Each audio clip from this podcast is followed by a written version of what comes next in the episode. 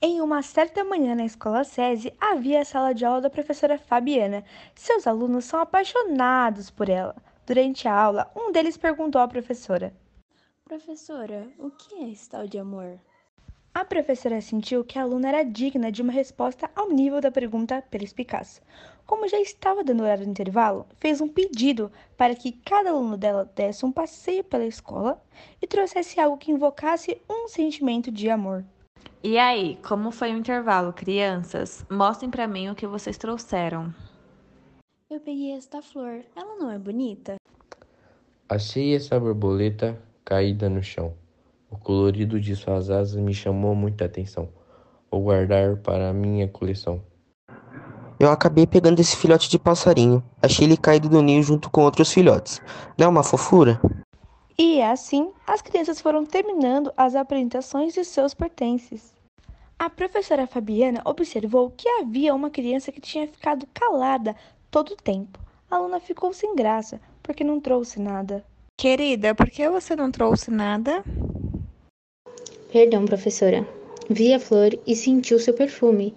Pensei em retirá-la, mas preferi deixar para que o seu perfume se espalhasse por um longo tempo. Observei também a borboleta leve, cheia de cor. Ela parecia tão alegre, mas não tive coragem de prendê-la. E ao ver o passarinho entre as folhas, mas quando subi na árvore, notei o olhar deprimente de sua mãe. Resolvi devolvê-lo ao ninho.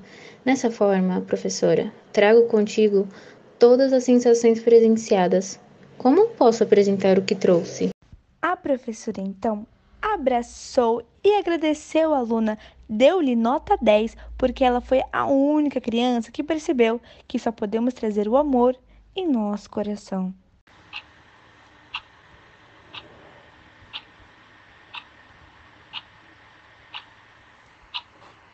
Após dois anos, as crianças retornam à escola. Bom dia, alunos. Sejam bem-vindos novamente. Depois de dois anos de turbulências, estamos aqui. Como foi esse período para vocês? Então, professora, neste período eu e minha família ficamos em casa saindo somente para o necessário, tomando os cuidados para não pegar o Covid-19, sempre usando máscara, passando álcool gel nas mãos ao sair de casa. Fiquei muito triste, pois não pude ir aos parques, cinemas e nem mesmo na casa das minhas amiguinhas.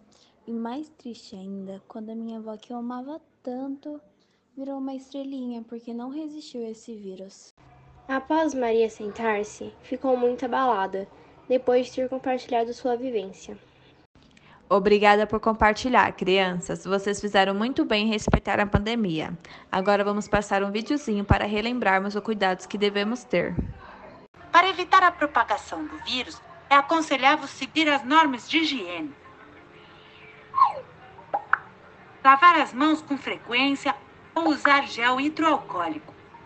É assim que a capa que protege o vírus se rompe. Quando ela é eliminada, o vírus não pode infectar as células. Ter cuidado com os objetos que tocamos e evitar tocar o rosto. Manter uma distância segura das outras pessoas para cuidar de você e delas. Se você usar máscara, tenha cuidado para não ficar mexendo nela quando já estiver no seu rosto. A máscara tem que cobrir a sua boca e o seu nariz. Quando tossir ou espirrar, cubra a boca com o cotovelo.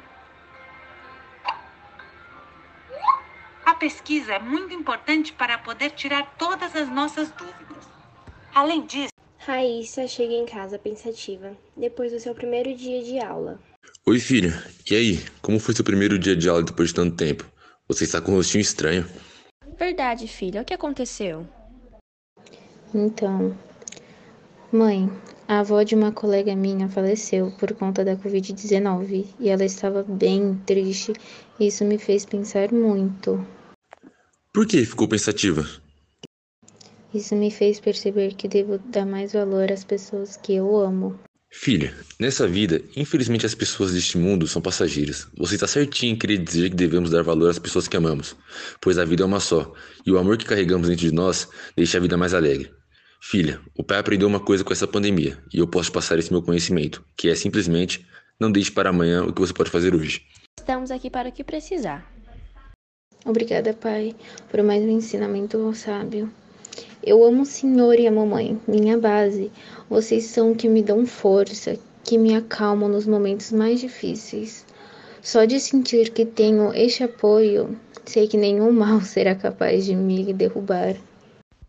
Por fim, Raíssa aprendeu que deve se dar valor às pessoas que ama e que sim, não devemos deixar nada para fazer amanhã. Ciclos se encerram, passageira é a vida, o tempo tem pressa, em cada parada uma despedida, mas nada é fim nem começo, novas aventuras. O que somos sempre fica